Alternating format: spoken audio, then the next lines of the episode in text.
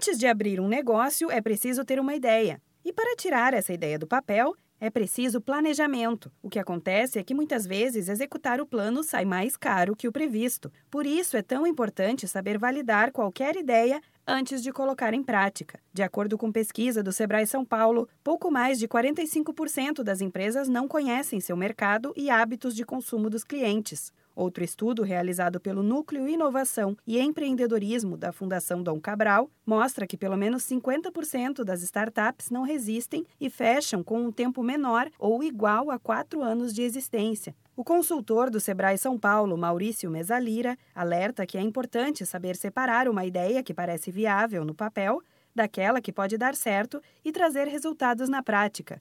Por isso, os testes de mercado são fundamentais. A gente tem que tomar um certo cuidado porque às vezes a ideia, ela no papel, ela parece que quer ser uma boa ideia, mas muitas vezes antes de ela ir para uma escala comercial, ela passa por ajustes. Então, é normal que você pegue e faça alguns, algumas experimentações no mercado, converse com pessoas que sejam daquele segmento, né? Ou seja, põe um, um produto mesmo na prateleira para poder ser testado, não tem outro caminho. Hoje em dia, há pouca introdução de novos produtos no mercado. O que mais se vê é a transformação daqueles que já existem.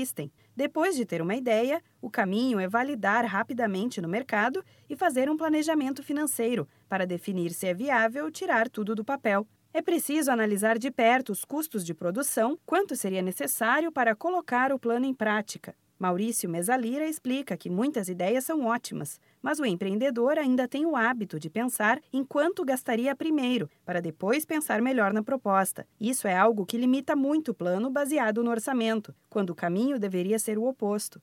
A pessoa, às vezes, ela fica limitando uma ideia baseada no orçamento que ela dispõe, quando, na verdade, ela tem que é, pensar na ideia de negócio como um todo. Se ela não dispõe de capital, ela tem que ir atrás desse capital e não, ir, não ajustar o negócio ao dinheiro que ela dispõe, porque aí ela está justamente indo no, ao contrário do que se preza.